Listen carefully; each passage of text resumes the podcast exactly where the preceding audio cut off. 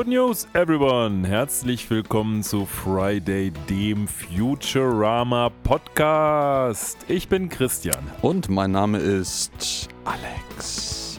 Ja, herzlich willkommen von meiner Seite ebenso.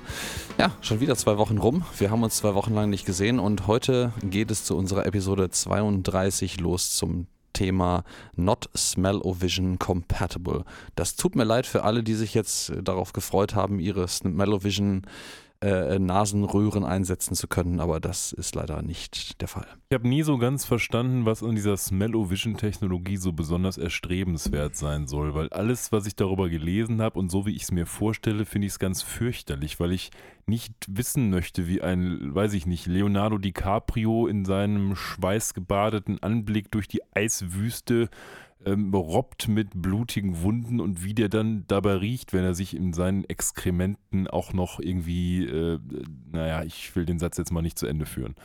Ja, ich, ich glaube, das, das fällt so ein bisschen unter das Kuriositätenkabinett dessen, was man halt so in der Experimentierphase der, der audiovisuellen Erlebniswelt mal ausprobiert hat. Ähm, ich habe tatsächlich gerade auch mal kurz äh, geschaut, das Ganze gab es exakt in einem einzigen Film, nämlich in dem 1960er Jahre Film Scent of Mystery. Ist das dann so ein Film, der tatsächlich genau dafür gemacht wurde, so wie so ein Spiel, das extra für eine Virtual Reality Brille gemacht wird oder sowas? Ich vermute es einfach mal. Ich stelle mir das ehrlicherweise so ein bisschen so vor. Du erinnerst dich bestimmt auch noch so an diese, diese 3D-Kinos in, äh, in, in diversen Vergnügungsparks, die es immer gab, die dann immer so einen themenbezogenen Film hatten, der eigentlich eher so Kinderanimation mehr oder weniger war. Also die, dann, dann wurden dann immer irgendwelche Zaunlatten knapp am Kopf der Zuschauer vorbeigeschoben und so ein Scheiß. Und ich glaube, in dieser Zeit und diesem Zeitgeist würde ich mal mutmaßen, spricht, entspricht das auch so ein bisschen.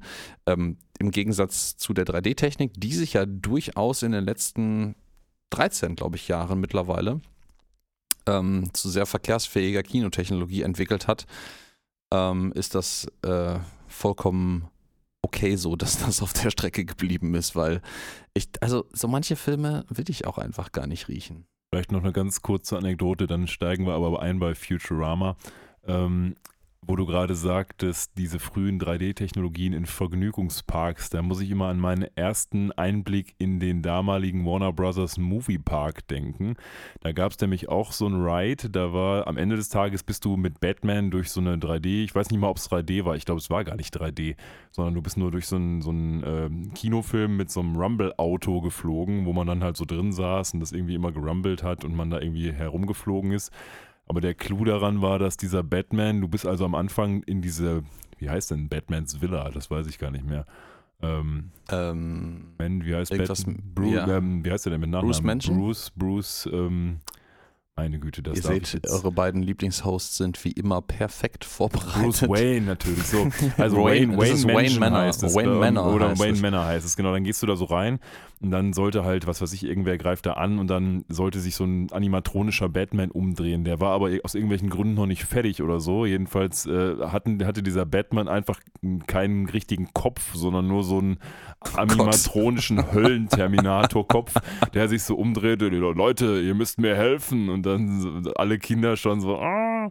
Und naja, das werde ich mein Lebtag nicht vergessen. Diesen, diesen animatronischen, zerstörten Batman, der uns sagte, bitte, ich komme aus der Zukunft. Der T1000 ist hinter mir her, hilf mir.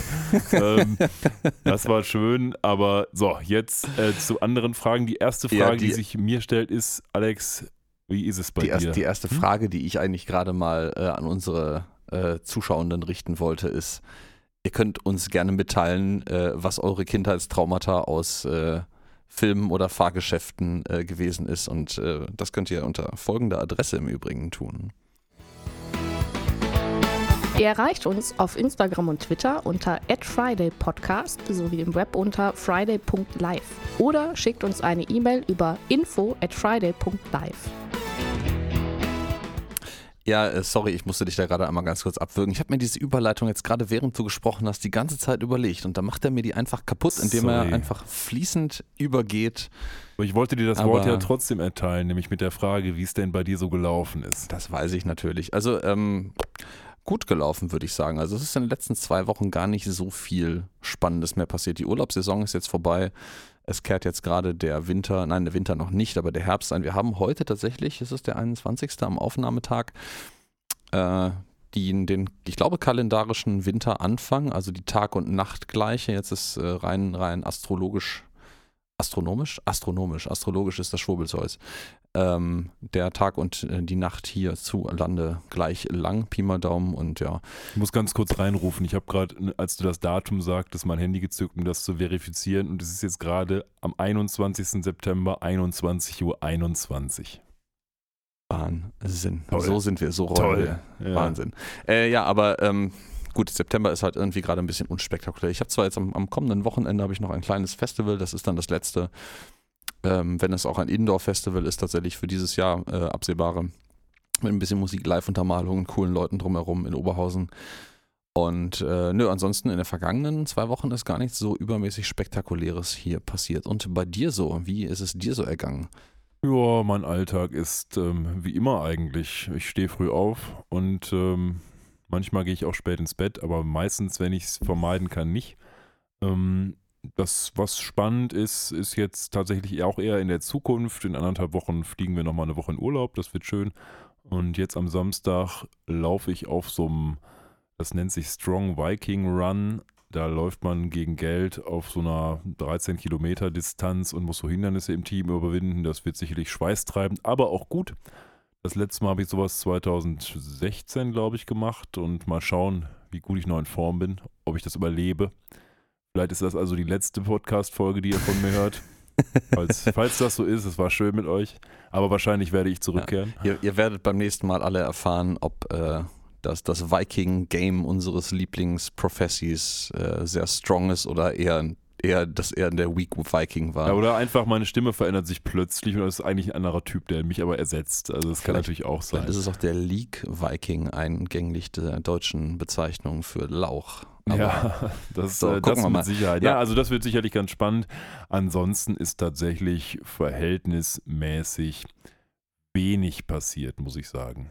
Außer, dass wir unser Twitter-Game ein bisschen geabt Oh ja. haben. Also wir haben jetzt mal den Twitter-Account aus der Versenkung geholt, um auch dort auf dem Medium mal so ein bisschen mehr Präsenz zu zeigen. Folgt uns da gerne oder schickt uns mal eine Nachricht. Wir freuen uns und äh, wir versuchen auch sämtliche Nachrichten natürlich umgehend zu beantworten. Ja, da, da muss ich auch direkt einhaken und ich habe es am vergangenen Wochenende äh, tatsächlich geschafft, mal ein bisschen was zumindest auf unsere Webseite zu packen. Das heißt also, unser Social Media Teaser ist jetzt na, seit, ich weiß gar nicht, wann wir den aufgenommen und das erste Mal eingespielt haben, aber diversen Episoden nun das erste Mal komplett ähm, ja, äh, vertrauenswürdig und ehrlich gemeint, weil jetzt Friday.live als äh, Domain tatsächlich auch gefüttert ist. Es ist zwar nur ein Linktree aktuell, mit allem, wo man uns so erreichen kann, aber ähm, das ist besser als vorher auf jeden Fall.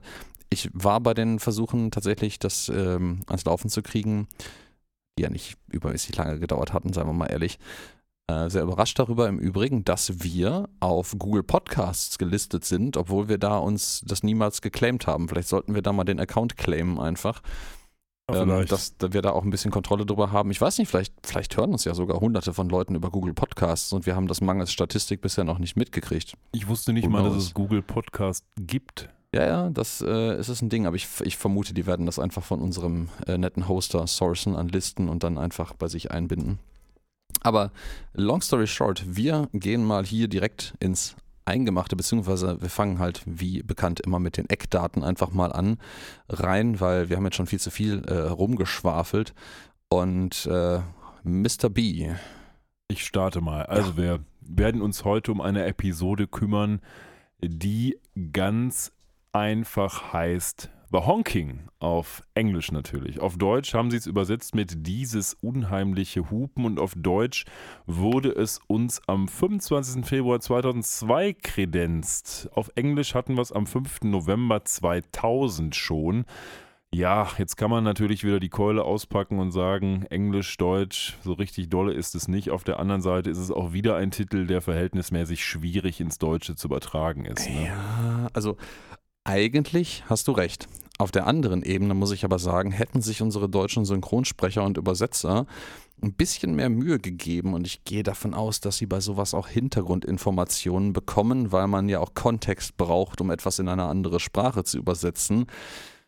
hätten sie vielleicht auch einfach die Referenz, um die es sich hier handelt, bei dem Titel, nämlich wahlweise The Haunting oder The Howling, als Filme nehmen können und sich mal angucken können, was die jeweiligen Filme denn auf Deutsch heißen und das vielleicht mal zu benutzen, um das in den Titel umzubauen.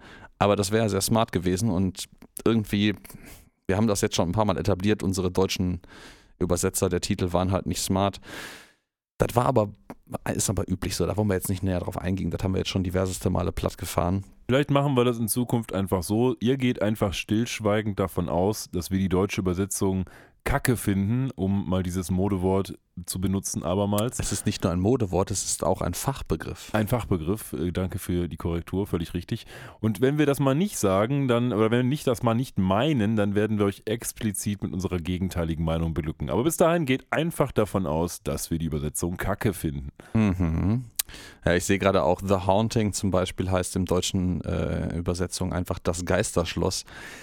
Da muss ich denen aber allerdings auch gestehen, das ist jetzt nicht ganz so einfach auf Autos zu übertragen. Nee. The Honking, The ha Haunting, The Howling, okay, cool, das lassen wir durchgehen, aber das Geisterschloss, Das Geisterauto. das, wow, Big Brain Time hier. Wahnsinn.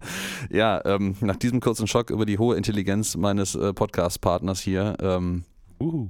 gehen wir direkt mal ein bisschen über. Ja, wir, es ist natürlich äh, Episode in der Produktionsreihenfolge 2 ACV 18, also zweite Produktionsstaffel 18. Episode. Wir sind jetzt nun bei der vorletzten Episode der zweiten Produktionsstaffel angekommen, die allerdings in der Ausstrahlungsreihenfolge schon in die dritte Ausstrahlungsstaffel gehört. Ich glaube, es ist die zweite Episode daraus. Ähm, Ausstrahlungsdaten haben wir ja gerade schon gehört. Im Übrigen tatsächlich für diese Episode thematisch relativ nah an Halloween dran in der amerikanischen Originalausstrahlung. Ja, stimmt. Ähm, das Stimmt. könnte fast gewollt sein, weil auch hier hat man wieder ein bisschen an der Reihenfolge gedreht, also zumindest Fox in der Originalausstrahlung. Ich glaube, von den Showrunnern war das eigentlich nie gedacht, dass das in anderer Reihenfolge ausgestrahlt wird. Aber gut, das macht jetzt bei Futurama bei nicht so vielen Episoden überhaupt einen Unterschied. Inhaltlich wird es auf jeden Fall ganz gut zu Halloween passen. Denn, ähm, das werden wir jetzt noch gleich sehen, wir haben so diese Gesamtthematik, ja, Transsilvanien, Werwölfe, bisschen Frankensteins Monster spielt auch mit Dracula, rein. ja, ja. Dracula, das ist alles so, was man guter Dinge zu, ähm, zu Halloween äh, präsentieren kann.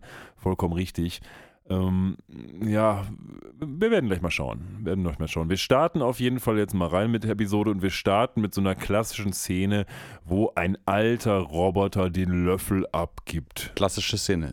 Überall schon gesehen. Hat Überall jeder schon schon mal erlebt. Roboter Großvater stirbt Premium. Ja, das ist ja schon, wir starten schon mit so einer Szene, die so viele Fragen aufwirft, die ich jetzt eigentlich, äh, wo ich mich jetzt schon fast scheue, sie aufzumachen, da könnten wir alleine schon eine, eine Stunde drüber reden, nämlich, ja, ein Roboter, erstens ein Roboter, der stirbt, zweitens ein Roboter, der vererbt. Das bringt mich jetzt als Jurist zu diversen Fragestellungen.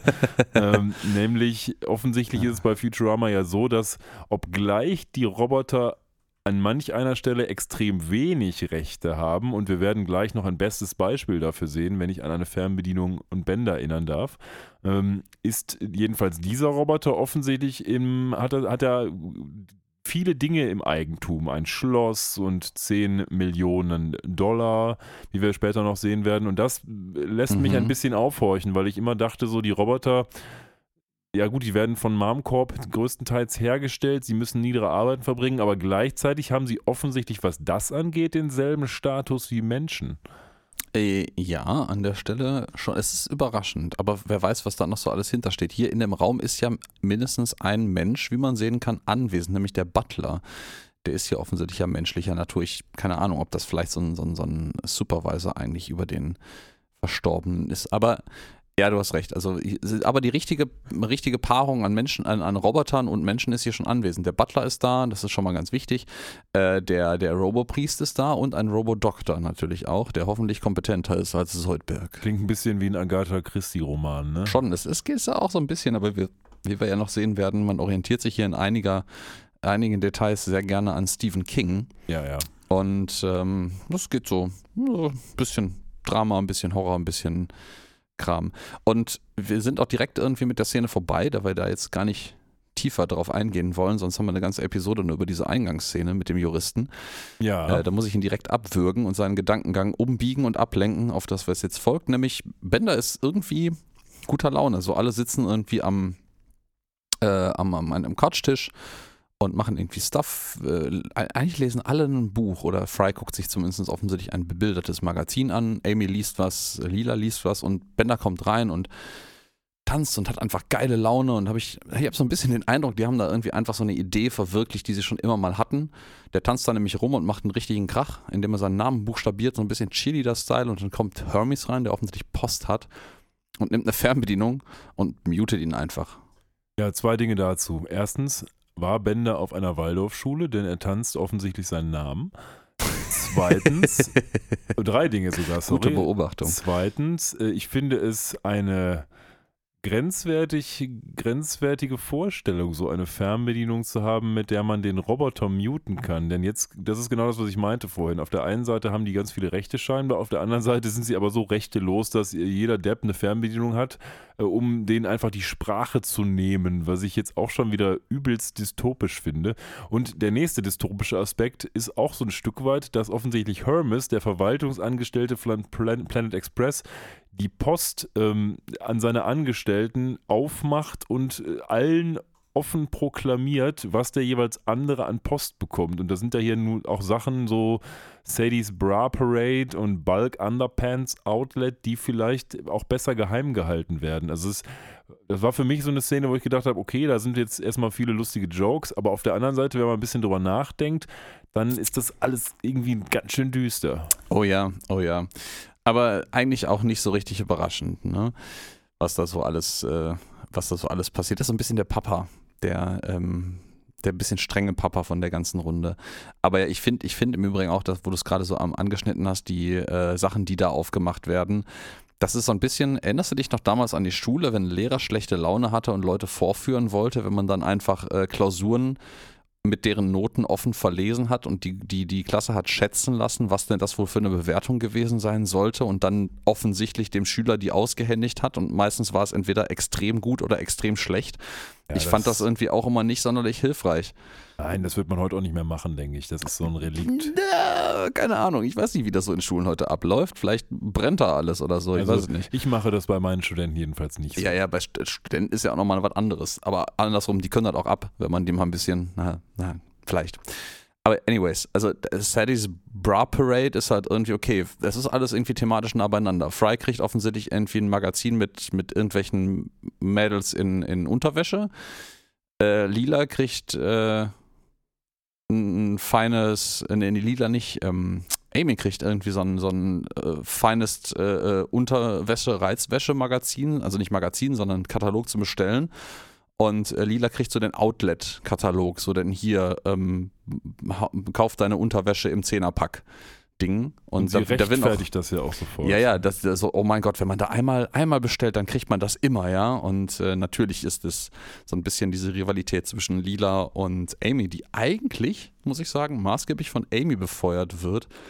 Ähm, die da immer so ein bisschen so ein Beauty-Battle irgendwie machen, ja, wer jetzt die attraktivere ist.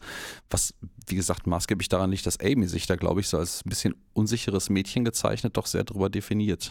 Ja, aber wichtig ist ja eigentlich, oder am wichtigsten ist ja eigentlich der Brief, den Bender kriegt. Denn er kriegt einen schwarz umrandeten Umschlag, der natürlich darauf anspielt, dass gerade dieser andere Roboter weit, weit weg von hier verstorben ist. Denn letztendlich stellt sich heraus, das war ein Verwandter von Bender und er hat jetzt eben die Benachrichtigung bekommen, dass das Testament bald verlesen werden mhm. soll. Und er denkt jetzt natürlich, er ist erstmal reich. so long, sucker. Scheinbar ist äh, dieser Verwandte aus seinen Augen, in seinen Augen extrem extrem reich. Das scheint er auch tatsächlich zu sein, wie wir später sehen. Und äh, ja, das scheint für ihn eine gute Nummer zu sein. Ja, ja, ja. Also, wie man ja auch sieht, äh, es, es ist ja eigentlich für ihn auch gar keine so schlechte Nummer. Ne?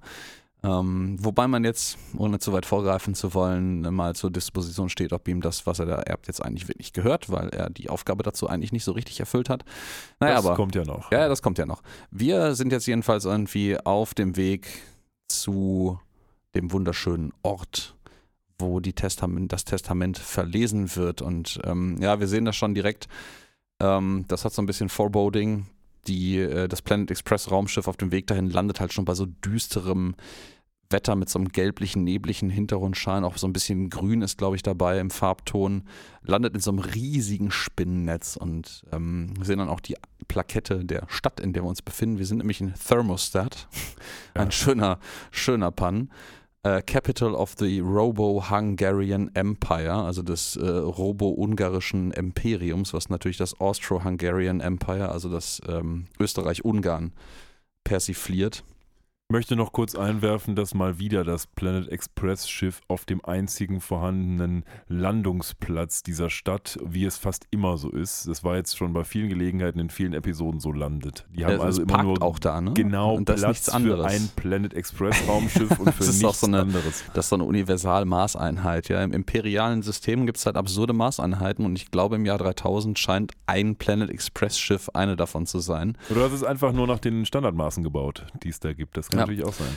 Ja, gut, und äh, jedenfalls, ähm, man kommt halt diesem Dorf an, das ist halt wirklich so ein, das, das, ist, das ist tatsächlich so ein bisschen ein Tanz der Vampire Dracula-Geschichten-Style, ne? Ähm, ja, das schon. Also Dracula maßgeblich. Dracula, ja, ja, genau. Denn ähm, Ähm, die leben da auch so in diesem Dorf im Schatten eines großen, unheimlichen Schlosses, auf dem halt bei Dracula dann Dracula leben würde. Und dann kommen diese Bürger, die auch alle Roboter sind und alle so ein bisschen gebeutelt aussehen. Ja, und erzählen, oh, oh, oh, da gehen ganz schlimme Dinge vor da in diesem Castle und man erzählt sich Geschichten, aber keiner weiß so genaues. Das beeindruckt unsere Planet Express Crew aber jetzt nicht über die Maßen. Ich finde es im Übrigen sehr spannend und da war ich tatsächlich irritiert und habe mich jetzt selber ein bisschen korrigiert. Diese Anspielung auf Österreich-Ungarn in dem Namen des Ortes, in dem wir hier sind, ähm, ist eigentlich nicht ganz so gerechtfertigt, weil die, die Original-Dracula-Geschichten spielen natürlich in Transsilvanien und Transsilvanien ist Rumänien, auch historisch gesehen Ja, ja, ja, ja. ist Transsilvanien nie wirklich Ungarn gewesen. Es gab wohl Zeiten, wo man fälschlicherweise Teile äh, Österreich-Ungarns zu der Region, die als Transsilvanien bezeichnet wird, äh, bezeichnet wird, gezählt hat, aber das war nie so richtig richtig. Nee, aber dass Transsilvanien in Rumänien liegt, das äh, Ja. da habe ich mir schon gedacht, auch der Dracula wird doch immer in Rumänien Genau, verortet, der genau. gute Vlad.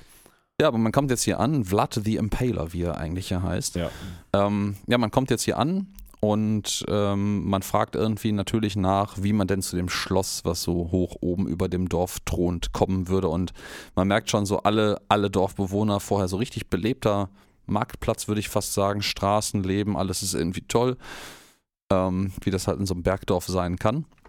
Und das wird nur erwähnt von der Gruppe, dass irgendjemand sie da hochfahren soll und alle machen quasi direkt Heiligenschein, kreuzigen sich, wie auch immer, und verschwinden in ihren Räumchen und nur ein so ein einsamer Dude äh, sagt halt irgendwie so, boah, wir, wir sind alle einig, das ist alles verhext da oben, da geht keiner freiwillig hin.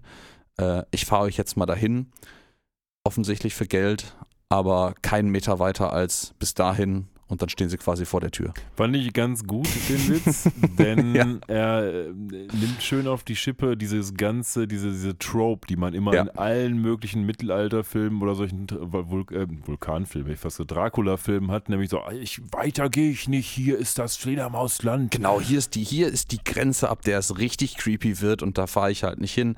Und natürlich ist das alles eher so ein bisschen Schwurbelwurbel, ne?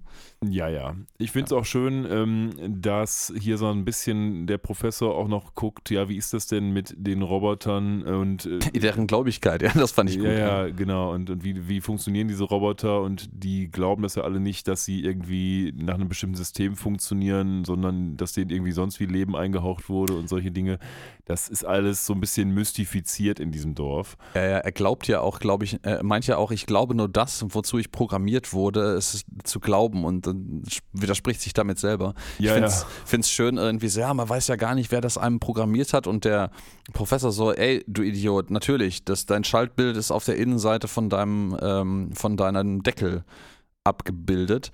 Was ich einen schönen Rückblick finde an so wirklich alte Elektronik und Computer zum Teil auch, die halt in den 90ern schon nicht mehr, aber eher so in den 80ern und 70ern ähm, gerne tatsächlich komplette Reparaturanleitungen oder Schaltbilder auf der Innenseite oder auf separaten Anleitungen dabei hatten, sodass man das reparieren konnte. Das ist von der Komplexität her mittlerweile natürlich auch nicht mehr ganz so einfach. Das wäre dann halt irgendwie größer als das Gerät selbst, wenn du dann noch so einen Sack Papier mitliefern würdest. aber finde ich schön. Hier im Übrigen, kleines Nerd-Technik-Detail, das scheint von der Schaltung her, auch wenn das sehr unscharf nur zu erkennen ist, ein Flip-Flop zu sein. Also ein, äh, ein Bit-Speicher, könnte man sagen, was hier aufgemalt ist. Ist also ein relativ eindimensionaler Kollege hier, wenn das sein gesamtes Schaltbild ist. Frag mich natürlich jetzt, wo wir sehen, dass dieser Roboter ein Schaltbild auf der Innenseite seines Deckels oder seiner, seiner Klappe hat. Was ist mit Benders Schaltplan? Hat, ben, hat er ihn rausgerissen? Weil wir haben Benders Klappe schon sehr häufig offen gesehen. Da ist aber, aber auch jedes Mal was anderes nie. drin. Ja, das stimmt. Äh, hatten wir ja schon öfter gesagt, aber ich, ich, ja, ich würde mir das Ingame so erklären, dass Bender das einfach abgerissen hat, weil er nicht will, dass irgendwer sein Inneres so schnell ja, ja. kennt. Oder bei, bei den ganzen Bums, der irgendwie da mittlerweile drin war, ist das auch irgendwann abgenutzt worden oder so, wer weiß das schon. Ja, ja. Ähm, ja, wir sind, wir sind jetzt jedenfalls mit dem Kutscher, der Kutscher kennt den Weg, ja. ähm, zu dem äh, Schloss hochgefahren worden und befinden uns schon direkt ähm, nicht mal zur Testamentseröffnung, sondern zur Beisetzung auf dem Friedhof des Anwesens. Und da sehen wir ein paar wunderschöne Grabsteine, schon altehrwürdig und überwachsen von Ranken und schon halb umgekippt, äh, ob des wackeligen Untergrundes. Und die möchte ich ganz gerne mal hier verlesen und ein bisschen analysieren, wenn du nichts dagegen hast. Bitte. Ähm, da gibt es nämlich zum einen natürlich Blimpf, den Hover Mayor of Thermostat. Ähm, was natürlich äh, ganz offensichtlich sich auf äh, Blimp bezieht, äh, auf, im Deutschen auch total unspektakulär Prallluftschiff genannt, das, was man hier landläufig immer noch als Zeppelin bezeichnet. Aber das finde ich einen sehr schönen Namen, Prallluftschiff. Das hat irgendwie so was herrlich Archaisches. Ja, das hat so ein bisschen was Archaisches und irgendwie auch so ein bisschen was Schmutziges. Ähm, aber äh, ja, das, das hier unweit von uns an dem äh, schönen Flugplatz Essen-Mülheim gibt es ja tatsächlich auch eine der größten, die Westdeutsche Luftfahrtgesellschaft, die ähm, solche Dinger tatsächlich produziert und benutzt. Man sieht die immer selten, aber ab und zu fliegen die nochmal hier rüber mit riesigen Werbeaufdrucken manchmal drauf. Ja, ja. Und äh, die werden landläufig immer gerne als Zeppeline bezeichnet. Das ist aber nicht mehr korrekt, weil die Bauform tatsächlich eine andere ist. Und das sind Prallluftschiff. Naja, jedenfalls äh, ähm, so eine Überraschung, ich schweife ab bei dem Thema. ähm, ja, es gibt hier den, den Hover Mayor of Thermostat, also den, den schwebenden Bürgermeister von Thermostat, ähm, der als letzten Zitat auf dem äh, Grabstein auch noch I will rise again hat stehen. Da hat jemand auf jeden Fall ganz tief in die Karlauer Kiste gegriffen und einmal alles ausgepackt, was man irgendwie aus diesem Namen rausholen kann. Definitiv. Ähm, und äh, den, den zweiten schönen Grabstein ist ja The Red Le Baron oder Le Baron, was natürlich einerseits auf den äh, berühmten Weltkriegspiloten der Rote Baron oder The Red Baron anspielt, aber andersrum auch ein bisschen Foreshadowing auf das, was in dieser Episode passiert, auf einen Chrysler Le Baron, was nämlich auch ein Auto ist. Ja, wobei wir keinen Chrysler später sehen werden, aber nee, in der Tat, ist, Auto ist der richtige Oberbegriff. Ja, äh, Chrysler kommt nicht mehr vor, aber dafür zwei andere Automarken, da hast du vollkommen recht. Ja, wir haben jetzt jedenfalls diese Beisetzung. Ähm, da ist auch der Robo-Priest wieder anwesend. Den finde ich übrigens super, muss ich nochmal sagen. Der Robo-Priest, insbesondere seine Stimme, der hat es einfach raus. der ist einfach richtig geil, ja, ja. Ich mache jetzt mal ja. keine, ich versuche ihn nicht nachzumachen, das wäre immer zum Scheitern verurteilt. Aber das war schon gut. Ja, und der gute Wladimir, der hier beerdigt wird, auch schön. Vlad the Impaler, ja, Wladimir genau, wird passt, beerdigt, ne? das passt alles gut, schön wie Arsch auf Eimer, wie man so schön sagt. Der Gute ist auch 221 Jahre alt geworden. Das äh, ist schon. Und war ausweislich seines Grabsteins ein effizienter Ehemann und Vater. Ich ja, hoffe, das, das steht auch mal irgendwann auf meinem Grabstein. Ich finde, ich ja, für den Juristen vielleicht gar nicht so schlecht. Ich finde es schön, dass der, dass der Arme hier auch noch wieder äh, eingepackt wird in so eine Styroporverschalung, wie man das von Elektrogeräten beim, beim Lieferung kennt und dann in so einen äh, Pappkarton äh, gepackt wird. Also der wird quasi als Retoure wieder zurückgeschickt. Ja, steht da auch Return, steht to, auch Return to Sender, drauf. genau mhm. drauf. Und schön auch mit Paketklebeband zugeklebt und dann ehrenvoll in den äh, in das Grabloch abgelassen. Finde ich aber insgesamt ein bisschen strange, muss ich sagen, weil die Roboter wissen doch wahrscheinlich, wo sie herkommen, nämlich aus Moms Robotfabrik. Und jetzt packen sie den in die Erde, das macht ja irgendwie nicht so richtig viel Sinn. Man, ne? kann, man, man kann das jetzt ein bisschen ausbauen und mutmaßen. Ähm, it's all about the Mutmaßung.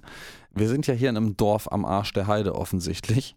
Und da ticken die Uhren offensichtlich ein bisschen anders, ja, wie ich behaupte, ohne da irgendjemandem jetzt zu nahe treten zu wollen, wie das auch hier manchmal ein bisschen anders ist. Also so Stadtleben ist halt immer noch was anderes, als würde ich irgendwie ganz tief unten im Dorf. Und ich glaube, es ist durchaus, man kann das in dieser Futurama-Welt auch im Jahr 3000 durchaus verargumentieren, dass da am äh, Dorf am Arsch der Heide halt einfach noch sehr viel Glauben existiert und wenig Faktum. Ja, Wie wir ja sein. vorhin bei dem, bei dem Robokutscher auch gesehen haben. Der wollte, der war sich ja durchaus auch bewusst darüber, dass das irgendwie nur Mambo Jumbo und Glauben ist, was er da hat.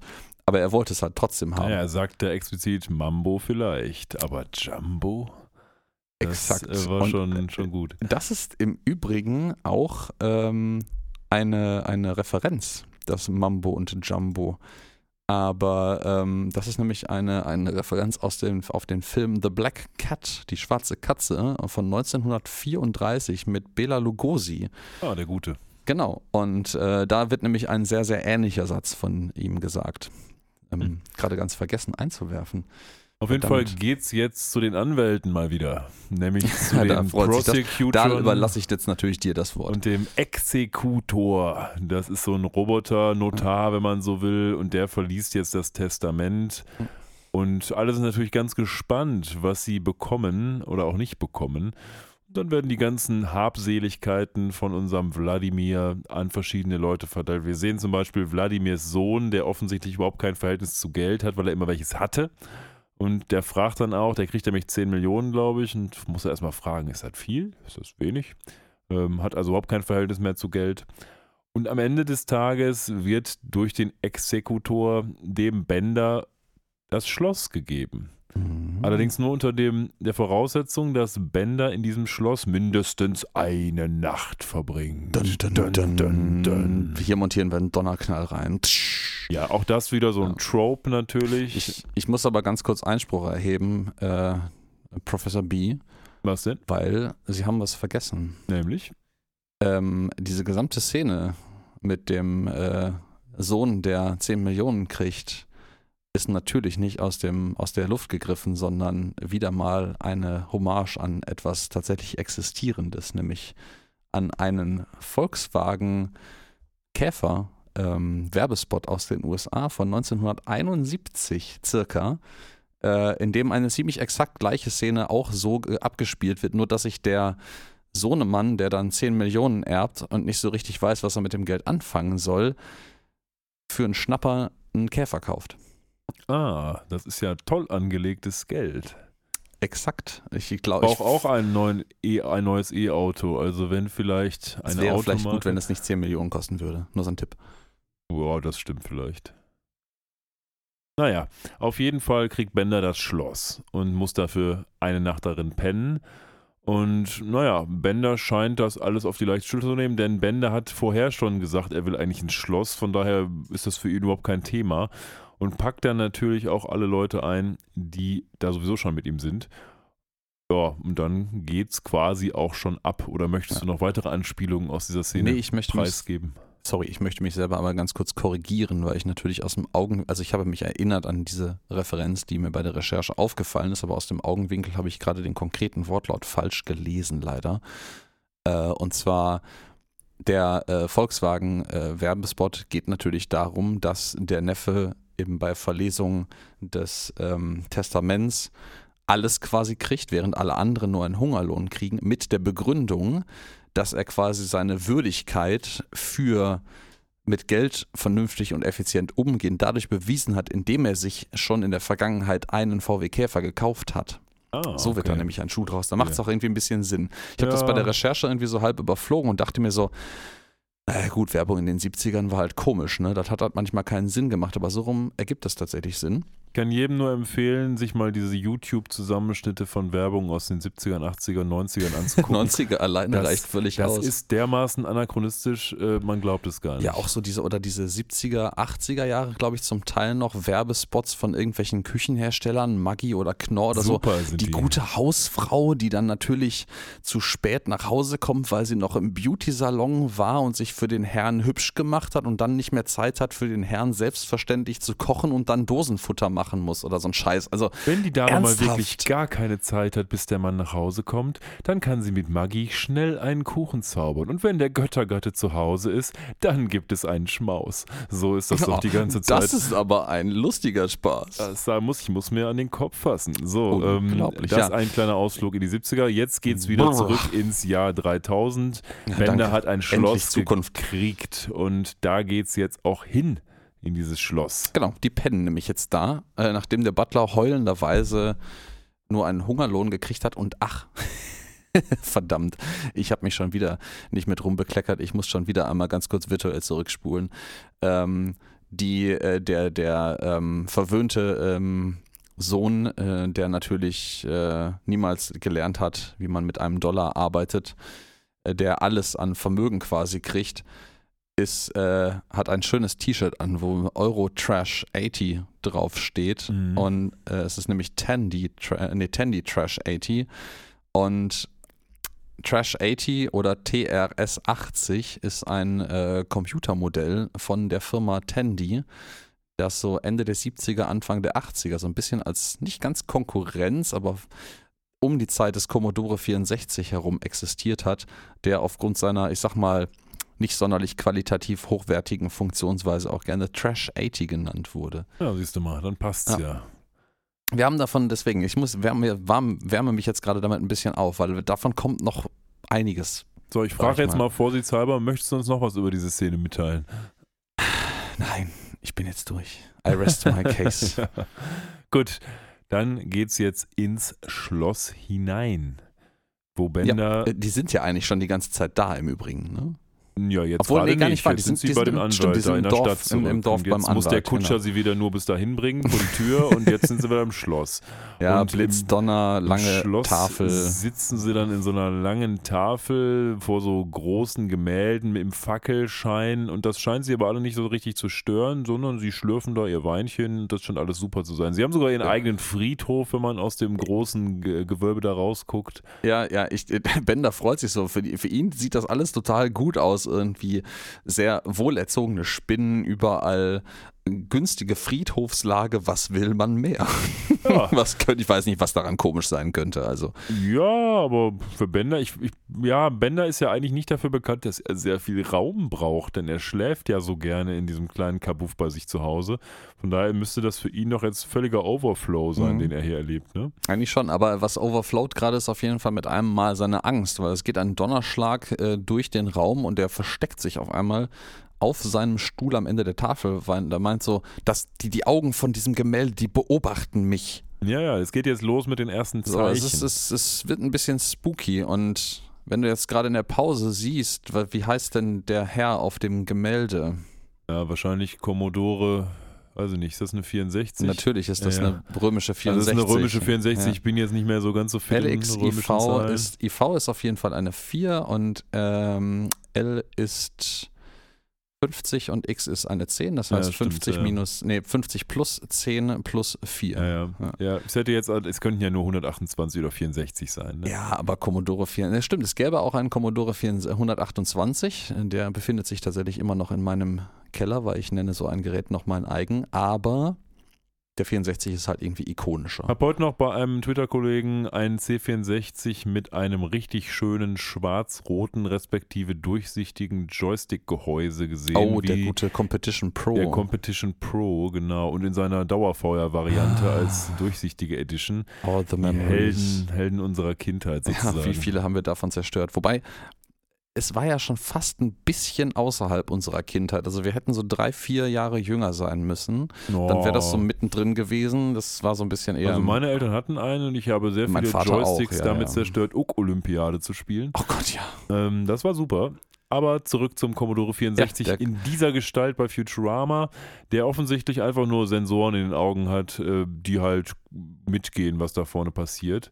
Ja. Aber es ist trotzdem so das Erste, was man sieht an Benders Zeichen, die er jetzt immer mal wieder bekommt. Mhm, mhm. Und das geht ja jetzt auch weiter, denn in bester Manier des Prodigy-Songs gibt es jetzt gleich Omen on the Wall, nur sind es Omen on the Mirror quasi.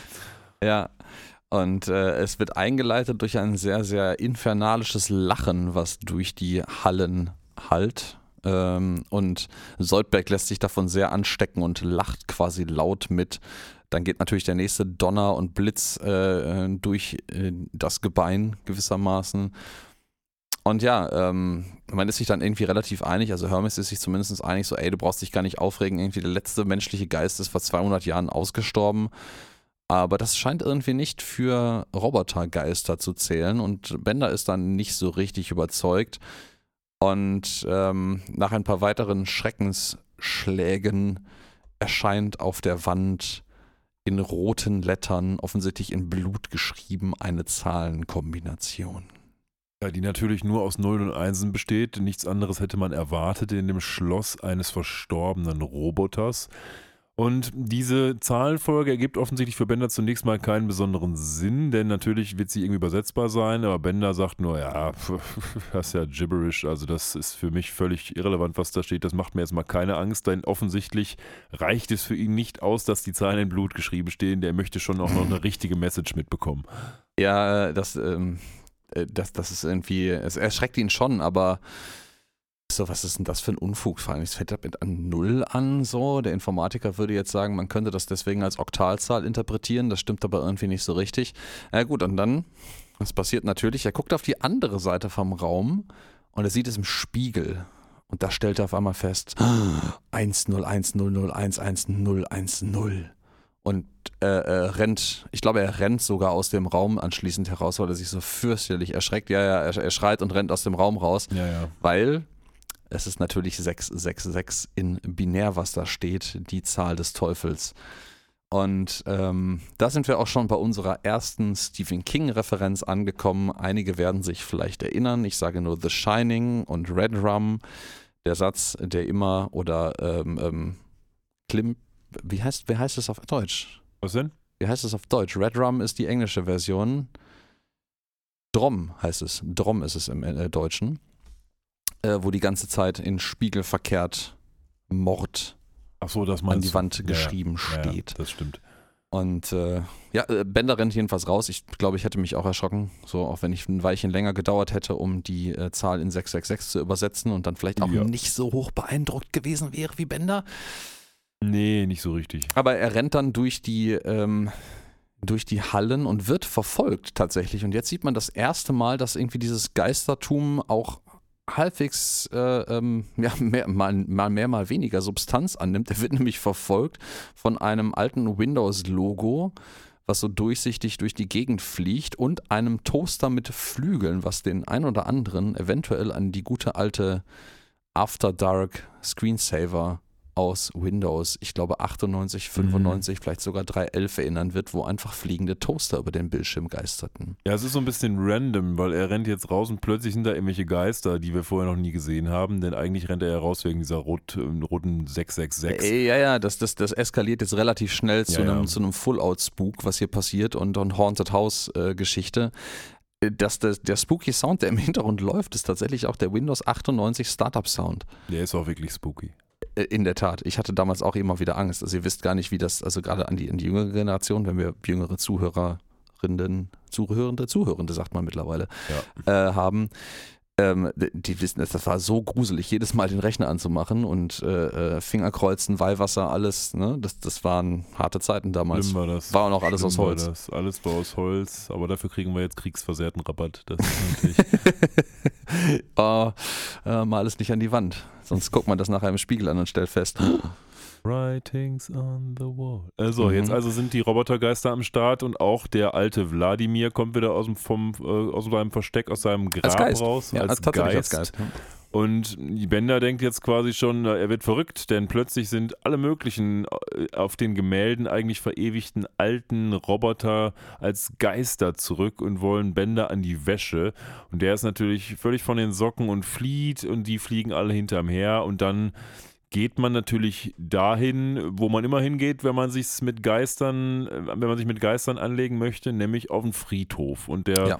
Professor ist dann auch schnell dabei, das Rätsel zu lüften, was da passiert ist. Denn es ist eben nicht so, dass wir hier es mit Geistern zu tun haben, sondern Äh, ganz einfach nur mit äh, beerdigten Robotern, die mit nicht ordnungsgemäß abgeschirmten äh, Särgen beerdigt worden sind. Und wie das äh, natürlich total Sinn ergibt, deren Signal einfach auf ein äh, zufälligerweise im Boden des Friedhofes vergrabenes Modem ausgestrahlt haben. Und das wiederum hat die Holoprojektoren, die natürlich in jedem guten Schloss installiert sind, ähm, getriggert, die dann äh, deswegen quasi Geister von Robotern projiziert haben. Ähm, total spooky, total harmlos und wie der Professor selber auch bemerkt, nachdem er das einmal äh, ordentlich erklärt hat und alle wissentlich mhm gesagt haben, oh, diese Worte haben sogar Sinn gemacht. Ja, Also semi, aber ja. ich wollte gerade sagen, du als äh, ITler überzeugt dich das. Ich sag mal, es ist so, da hat so zumindest jemand so halb in die Mambo-Jumbo-Kiste an Buzzwords gegriff, gegriffen und sich so ein bisschen was zusammengebaut. Aber äh, gut, es ist, es ist okay. Für Futurama lassen wir das durchgehen und ich sag mal, der, der Professor durchbricht ja hier so ein kleines bisschen auch einmal die vierte Wand, indem er sich selber quasi auf die Schippe nimmt.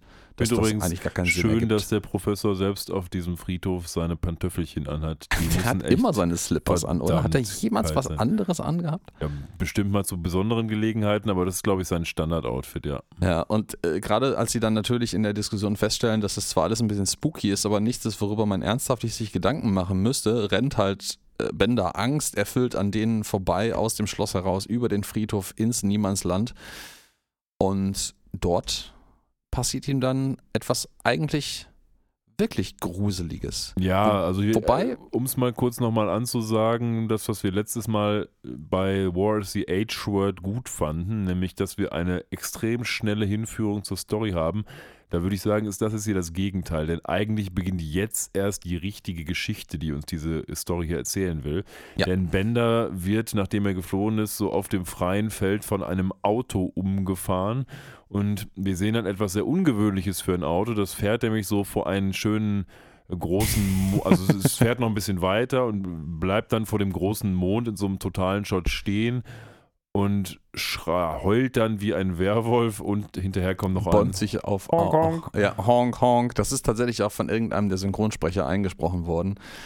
Und ja, es Ja. bäumt sich quasi vor dem äh, am Horizont stehenden Vollmond auf und man ahnt es natürlich schon, es geht um ein Werwolf-Auto.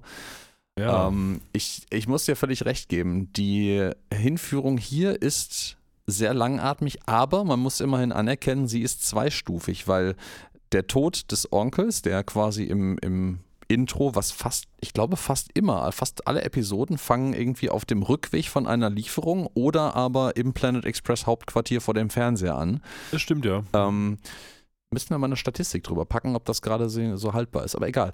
Ähm, und äh, das ist ja quasi der erste Aufhänger, diese, diese, diese Kondolenzkarte und Einladung zu der Beerdigung und Testamentsverkündung, die kommt. Dann haben wir diese Zwischensequenz, die bis jetzt gedauert hat, wo ähm, diese ganze Beerdigung und wir bleiben jetzt mal eine Nacht in diesem, diesem Haus äh, drin passiert. Und jetzt, das ist dann die zweite Hinführung zu dem eigentlichen Aufhänger der Story. Ähm, bevor wir da jetzt drauf eingehen, möchte ich jetzt noch einwerfen, eigentlich hat er das Erbe, nämlich das Schloss, gar nicht gekriegt, weil die haben definitiv keine einzige Nacht es da ausgehalten.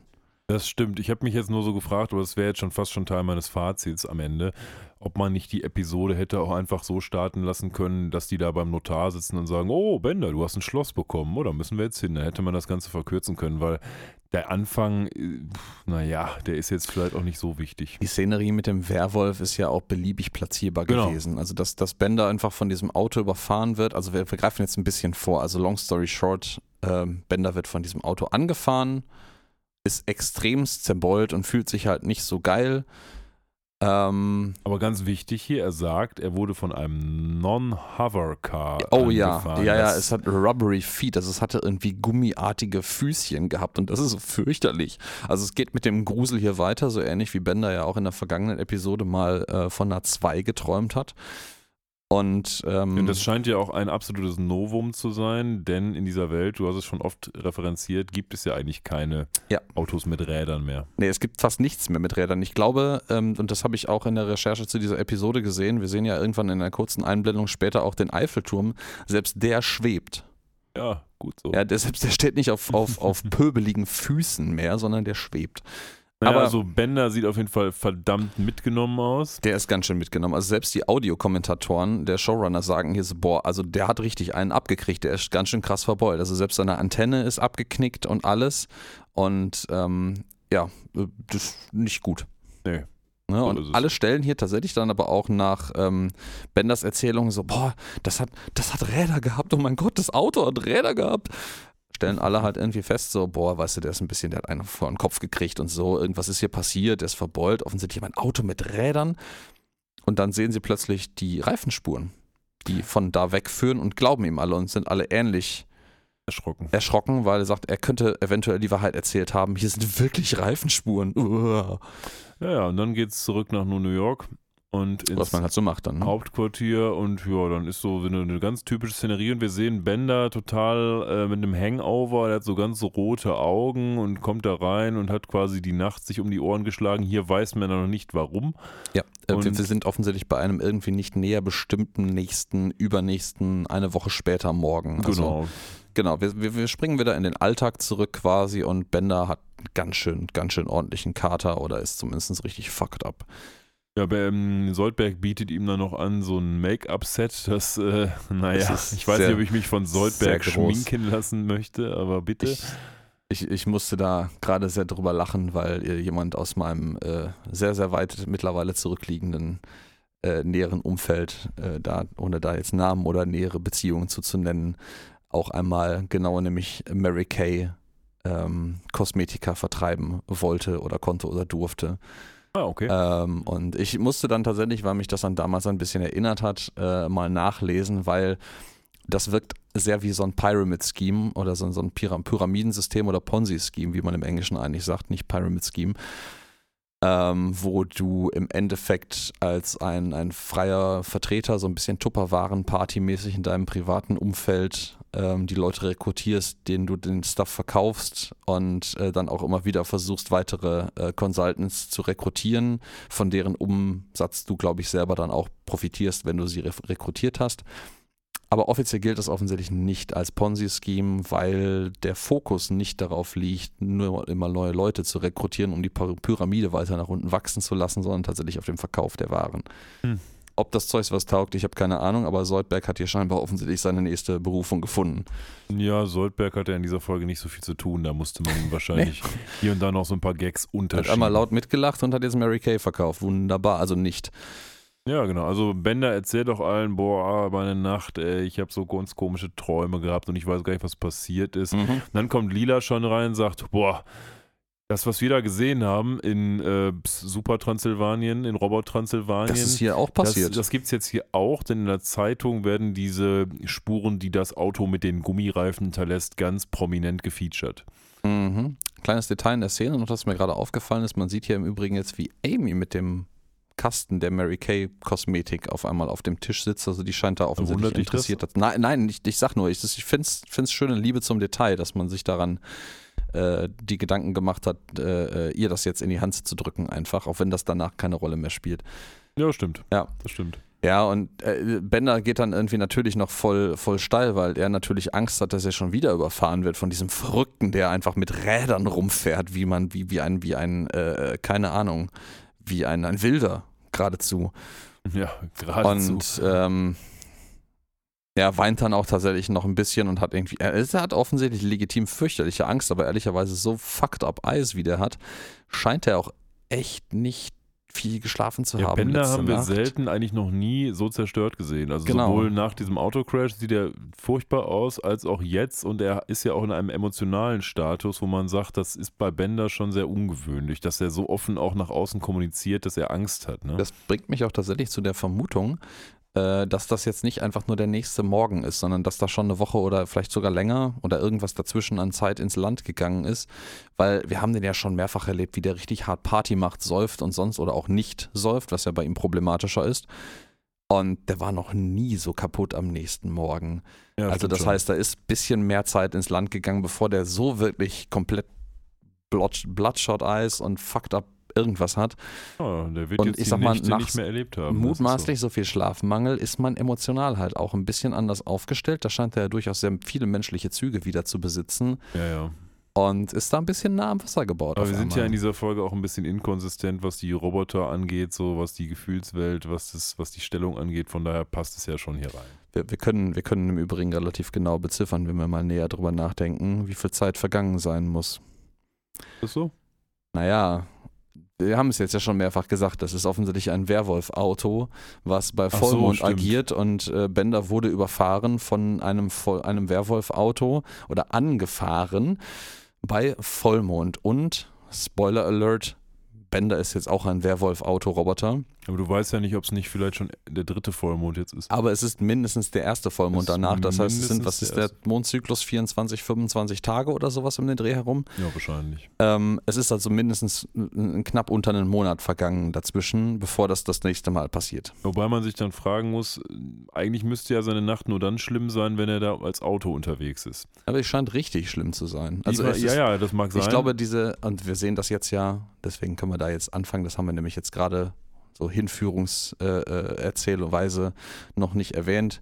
Wir sehen jetzt, wie ein Werwolf-Auto sein Unwesen treibt und man kann es natürlich schon vermuten, es ist nicht irgendein anderes oder das gleiche Werwolf-Auto, sondern es ist Bender. Ja, man erkennt das sehr, sehr eindeutig. Ja, es ist auch ein anderes. Auto Es ist ein anderes tatsächlich, Auto, es ja. hat die Farbe von Bender und es hat auch so Benders Gesichtszüge.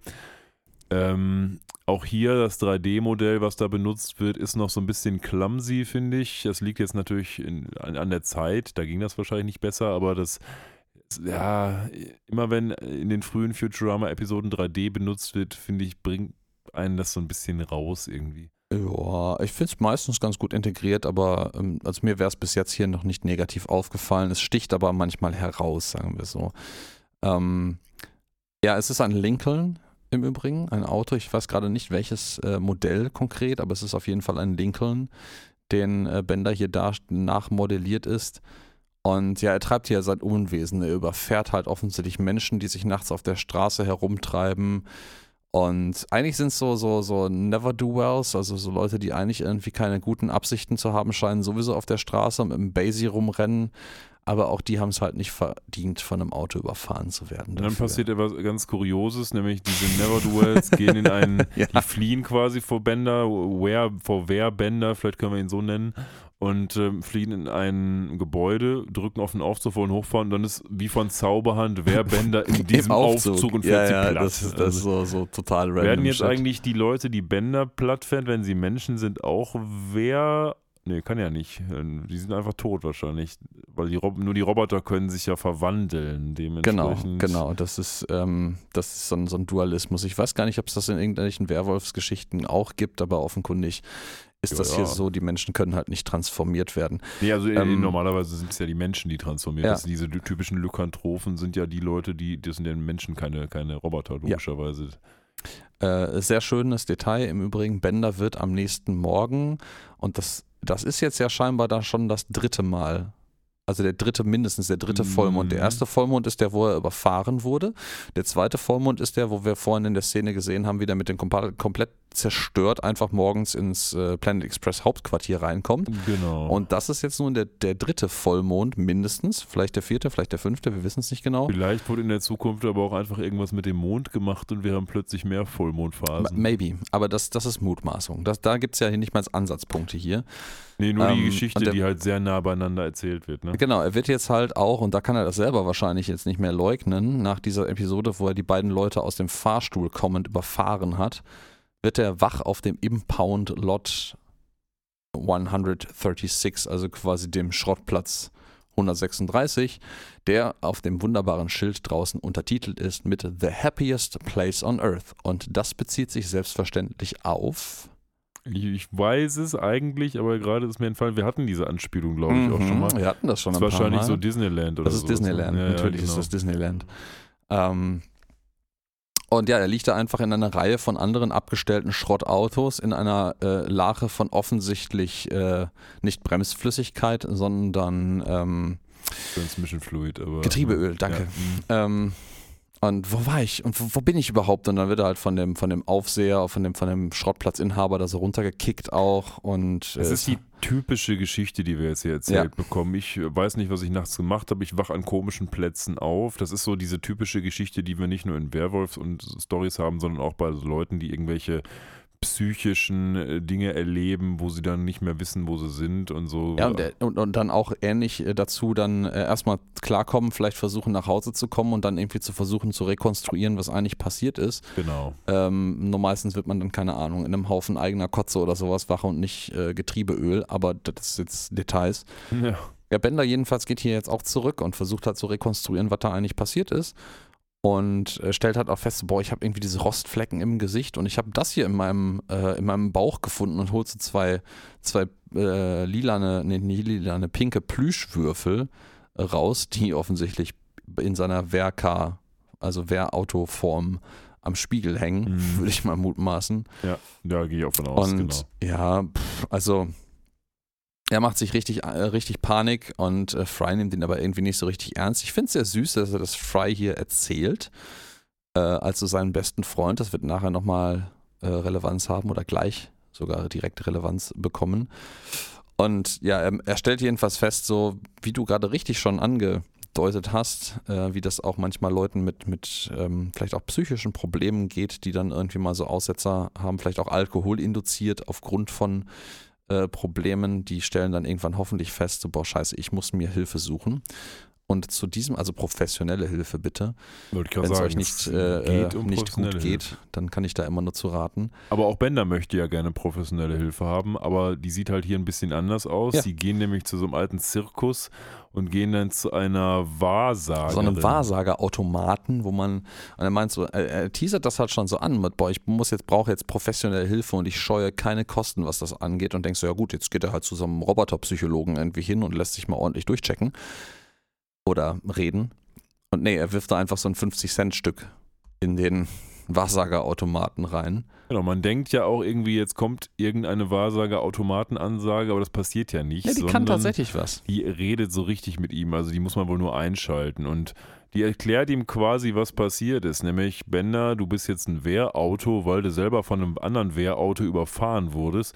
Und das hat quasi, während es dich überfahren hat, mit seinen Frontscheinwerfern das Dämonische in dich reinprojiziert. Und jedes, jedes Mal, sie sagt hier übrigens immer um Mitternacht, nicht nur zu Vollmond.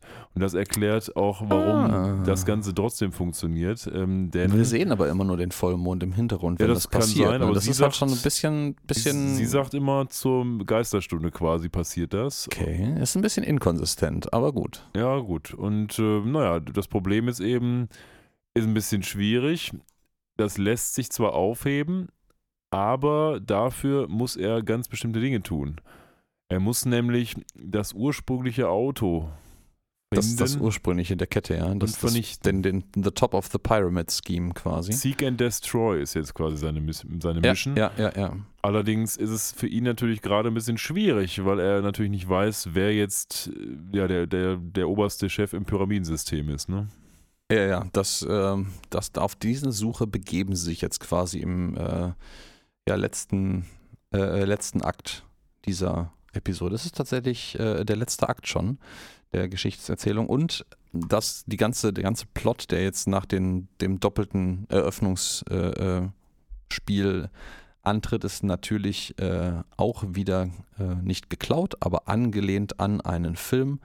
Und zwar, das ist Der Teufel auf Rädern oder auch englisch einfach nur The Car von 1977, wo es nämlich auch ein Amok laufendes Auto gibt, was Menschen überfährt. Und das Ganze gemischt mit einer wunderschönen Werwolf-Erzählung. Ja, diese ganze Story mit Auto und Evil Car und so ist, hat für mich immer so den absoluten Trash-Charakter, weil es erinnert mich dann doch an so neuere Filme, jetzt nicht Sharknado oder sowas, wo man irgendwas nimmt, was plötzlich böse ist. Ob es ja. jetzt ein Auto ist, ob es ein Hai ist oder ob es sonst was ist das ist irgendwie, weiß ich nicht. Das, hm. ich habe die Filme jetzt nicht gesehen. Ich will auch niemandem auf die Füße treten, der die vielleicht als Klassiker bewertet. Aber so als Prämisse funktioniert das schon für mich nicht so hundertprozentig gut. Ich weiß auch nicht, ob das jetzt ernst gemeinte Horrorfilme sind oder mehr so Army of Darkness mäßig, dass man sagt, das ist irgendwie trashig und nett, aber nicht wirklich auf Horror ausgelegt. Dazu müsste ich sie mal gucken. Aber ein Auto, hm, weiß ich nicht, ob das so funktioniert. Nee, ich weiß es auch nicht genau. Ich, ich, ich kann das auch schwer. Also ich finde auch manchmal, gerade so 70er, 80er Jahre Filme manchmal, sind aus heutiger Perspektive auch ein bisschen ohne Kontext schwer zu bewerten, ob man das damals ernst genommen hat oder nicht, weil die alleine durch teilweise die, die Technik, die halt einfach nicht da war, so in sich trashig wirken, dass es schwierig wird, äh, sich auszumalen, ob das nun ernst ist oder nicht. Aber keine Ahnung, was diesen, diesen Film konkret angeht. Ähm, das äh, kann ich dir gar nicht genau sagen. Vielleicht noch als kurze Referenz auf das, was wir im Vorhinein zu dieser Episode gepostet haben, nämlich den Film Christine. Ähm, der spielt natürlich auch ein Stück weit mit rein. Und ich glaube, Und da greifen wir jetzt aber ein gutes Stück vor. Hm, wieso? Ja, Ist weil. das nicht bei Bender auch schon so? Ist das nicht auch die Karre? Nein. Nee, habe ich mich vertan. Nein, nein, nein, dann nein. ziehe ich nein, meinen Einwand nein. zurück und dann das, machen wir es äh, später. Da sind wir noch gar nicht angekommen. Aber wir greifen ja die ganze Zeit äh, äh, auch mal wieder vor und zurück und hinten und nach links und rechts und andere Dimensionen und die vierte und fünfte Wand. Aber naja, aber jedenfalls, man, man versucht jetzt, also Bender und Fry, Bender und Fry, ähm, Fry und Lila versuchen Bender jetzt zu helfen, indem sie ihm einfach total äh, ja, pragmatisch an die Wand von seinem Apartment schweißen und hoffen, da wird jetzt schon nachts nichts Großartiges passieren. Und dann folgt auch eine sehr klischeehafte Szene, wie die beiden, nämlich, und das wurde, glaube ich, noch nie irgendwie so, so minutiös dargestellt, ein, alleine in getrennte Richtungen laufen und nach Hause gehen. ja. Was die Frage aufwirft, wo wohnt Fry jetzt eigentlich mittlerweile? Weil eigentlich teilen die sich doch ein Apartment, oder? ähm, ja, ich. Also sie sind auf jeden Fall ja im Continuity. Robot Arms Gebäude. Das Genau, heißt, und da hat doch da müsste Fry, Fry, im Wandschrank wohnen. Genau, müsste eigentlich. Fry eigentlich im Mhm. Wandschrank von Bender wohnen. Und trotzdem gehen jetzt in dieser Szene Lila und Fry getrennt voneinander in entgegengesetzte Richtungen woanders hin. Vielleicht denkt er einfach, es wäre ein bisschen sicherer, nicht bei Bender zu schlafen. das meine ich auch. Vielleicht schläft er im Planet Express Hauptquartier. Ja. Ich finde es allerdings erstaunlich, wie menschenleer es da draußen ist. Also das ist ja wirklich Ja, so wie in der schlimmsten Gegend. Gut, Bender wohnt wahrscheinlich auch in der schlimmsten Gegend, Mhm. aber es ist trotzdem irgendwie erstaunlich, dass so gar kein Verkehr mehr ist. Und äh, ist jetzt natürlich für die Episode notwendig, keine Frage. Aber es hat mich dann doch ein bisschen erstaunt. Was mich noch viel mehr erstaunt, ist hier diese, diese Nichtfürsorge seiner Freunde ihm gegenüber, weil die Wahrsagerin ihnen ja vorhin erzählt hat, dass das jede Nacht um Mitternacht, um Punkt, Punkt Mitternacht passiert. Und äh, die beiden einfach es schaffen, ihn festzuschweißen und unten rauszugehen. Literal 10 Sekunden, man, nee, 13 Sekunden, glaube ich. Man sieht es an der Uhr, die, jetzt äh, groß im Bild ist, ähm, bevor Mitternacht ist.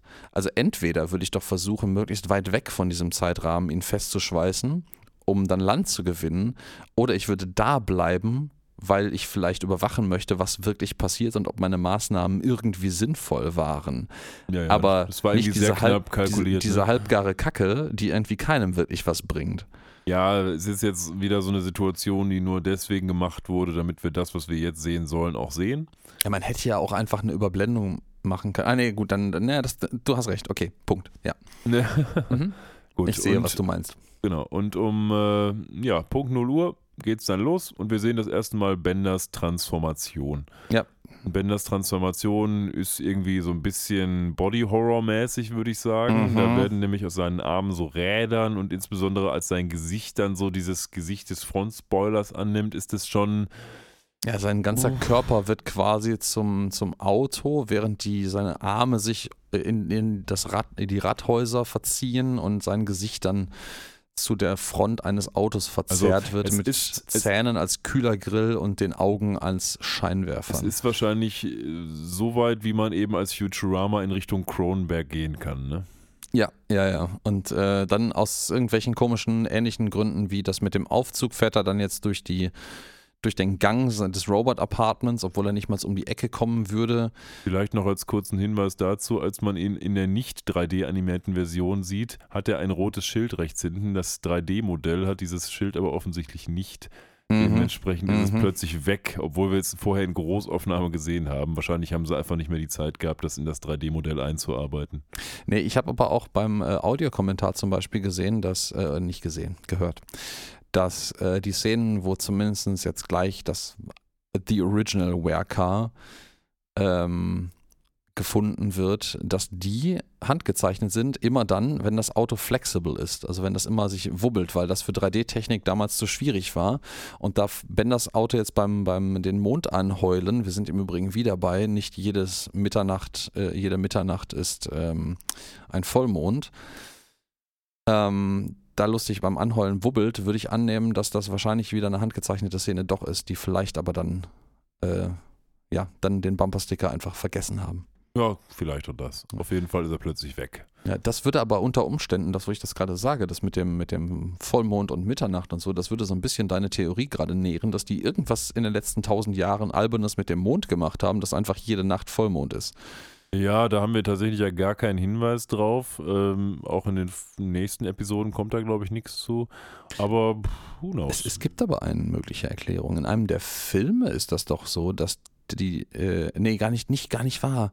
In der Episode mit den Katzen äh, ist das doch so, dass die Katzen quasi die Energie von der Erde abziehen, weil ihr eigener Planet nicht mehr rotiert und es deswegen die ganze Zeit nur heiß und arschkalt ist. Mhm. Und da ziehen die doch die Rotationsenergie von der Erde ab und die Lösung des Professors ist dann, das wieder zurückzuspeisen, aber die Erde dreht sich danach falsch rum. Ah, ja. So, das mhm. passiert jetzt zwar später, aber das suggeriert, ja. dass man irgendwas mit der Erdrotation ja schon machen kann. Und wenn man das mit der Erdrotation, glaube ich, richtig oder extrem dumm anstellt, könnte man unter Umständen dafür sorgen, dass jede Nacht voll ist. Warum sollte man das tun? Äh, pff, verrückter Professor. Weil es für die Aliens, Episode Monster, notwendig war. Plot Devices, Ex Machina, ja, you auf jeden Fall gehen Bender und Lila immer noch so sehr, sehr ähm, gebeugt darum und dann kommt die Werecar-Bender-Version.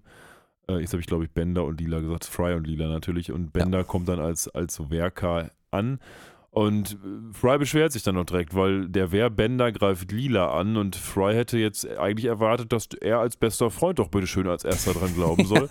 und ist dann richtig beleidigt auch und so, ja, boah, Bender, jetzt weiß ich ja, woran ich bin hier. Du, nicht mal mich willst du als erster umbringen, sondern fährst hier hinter Lila her. Und der tut das auch.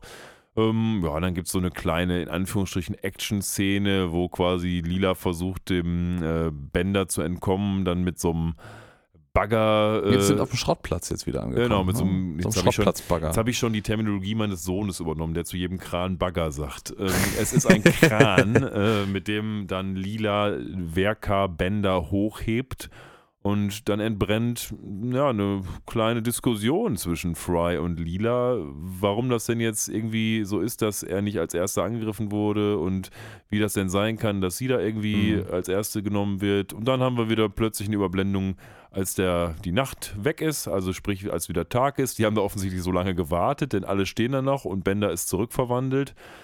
Lila ist immer noch in dem Kran und äh, Fry steht daneben.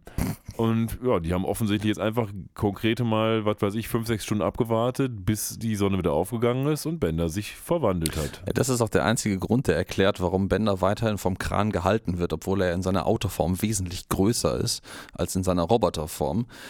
Aber gut, ähm, die beiden, also die drei, ähm, fassen jetzt den Plan, so wisst ihr was, so kann das nicht weitergehen. Also diese, diese halbgare Lösung mit Bender festtackern hat nicht funktioniert. Wir müssen jetzt doch das machen, was die alte, komische, creepige Wahrsagerautomaten-Lady suggeriert hat. Wir müssen den originalen, äh, das originale Wehrauto finden. The Original Wehrcar. Und das machen sie jetzt auch. Also sie fliegen jetzt äh, zurück zu dem Dorf am äh, Rande des ähm, Schlosses, was Bender jetzt mutmaßlich, würde ich behaupten, nicht gehört, weil er die Nacht da nie drin übernachtet hat. Und folgen den, dass man da nicht vorher auf die Idee gekommen ist, ist im Übrigen auch selten dämlich, ähm, folgen den originalen Reifenspuren, die sich offensichtlich auch in einem, ich sag das mal, Farmhaus, sehr, sehr, sehr, sehr kaputtes Farmhaus in der Nähe dieses Schlosses am Fuße des Berges enden, nämlich in einer Garage. Die natürlich auch noch da sind. genau, die immer noch da sind, obwohl es jetzt schon Monate vergangen sein müssen. Mhm. Ähm, aber das, das Wehrauto dort scheint ähnlich wie Bender in New York ist offensichtlich auch sehr häufig da seinen Umweg, äh, Un Unwesen zu treiben. Also es ist gar nicht so unplausibel, dass diese Reifenspuren noch zu finden sind. Ja, wir, wir treffen dann auf einen lustigen Farmer, der irgendwie einen ganz, ganz merkwürdigen rumänisch-schottischen äh, äh Akzent äh, vorzuweisen hat, wie sich auch die ähm, Leute auf dem Audiokommentar darüber auslassen. Also für mich klingt es auf jeden Fall sehr, als hätte jemand einen schottischen Akzent gebaut. Ja. Die sind da der Meinung, da wäre noch was äh, der Versuch eines rumänischen äh, An Anleihen dabei. Ich kann das nicht so richtig raushören, aber ich bin auch kein Native Speaker. Ich nehme das mal so mit. Er, er, bekräftigt auf jeden Fall das, was Lila vorher gesagt hat, nämlich, dass Roboter oftmals gewalttätig und dumm sind. Ja, ja, ja, das ist ja auf jeden Fall beides. Aber er offenbart ihnen dann, dass er auch nicht, also er, er weiß irgendwie, dass er nicht das Original, also er weiß, dass er nicht das Original Werker ist, weil er selber von jemandem überfahren wurde. Jetzt geht ähm, so eine ähm, Kettenreaktion los. Genau. Ne? Jetzt geht nämlich die Suche los nach der Original Wear und jetzt hangeln wir uns so ein bisschen von Roboter zu Roboter. Ne? Genau, wir sind jetzt irgendwie erstmal ähm, hier in, in äh, nicht Transsilvanien, sondern Therm Thermostat, in Thermos äh, Thermostat. Das klingt, wenn, wenn man Thermostat auf Deutsch sagt, klingt das fast so ein bisschen wie so ein, äh, wie eine schwedische, äh, schwedisches Ort. Ja, stimmt, ja. Ähm, gar nicht so sehr rumänisch. Aber gut, äh, wir sind jetzt erstmal in Thermostat und wir gehen jetzt, glaube ich, weiter in die Antarktis. Das ist nämlich unser nächster äh, Punkt, wo dann äh, ja den dreien leider auch wieder erzählt wird, dass das nicht das Originalauto war. Und äh, dann gehen wir, glaube ich, weiter nach Paris. Deswegen nämlich der Eiffelturm, den man zu Gesicht bekommt. Und ähm, ich äh, glaube, dort wird dann oder wo wird denn nochmal jetzt die Originalgeschichte, also das Originalauto, ähm, ihnen verklickert. Ach genau, die sind jetzt, zu, die sind erstmal bei, erstmal nach der Eisdiele sind sie erstmal äh, Eisdiele, ja. ja, die Arktis, Arktis ist auch eine riesige Eisdiele. Ja. Geht's, genau, geht es nämlich erstmal zu Calculon, der offensichtlich auch ein Wehrauto ist, immer noch. Ja. Das ist natürlich auch ziemlich busy, dann jede Nacht einmal irgendwie Leute zu überfahren und dann anschließend wieder zum, zum ähm, Darsteller zu werden. Ich stelle mir so Szenen nachts draußen schwierig vor.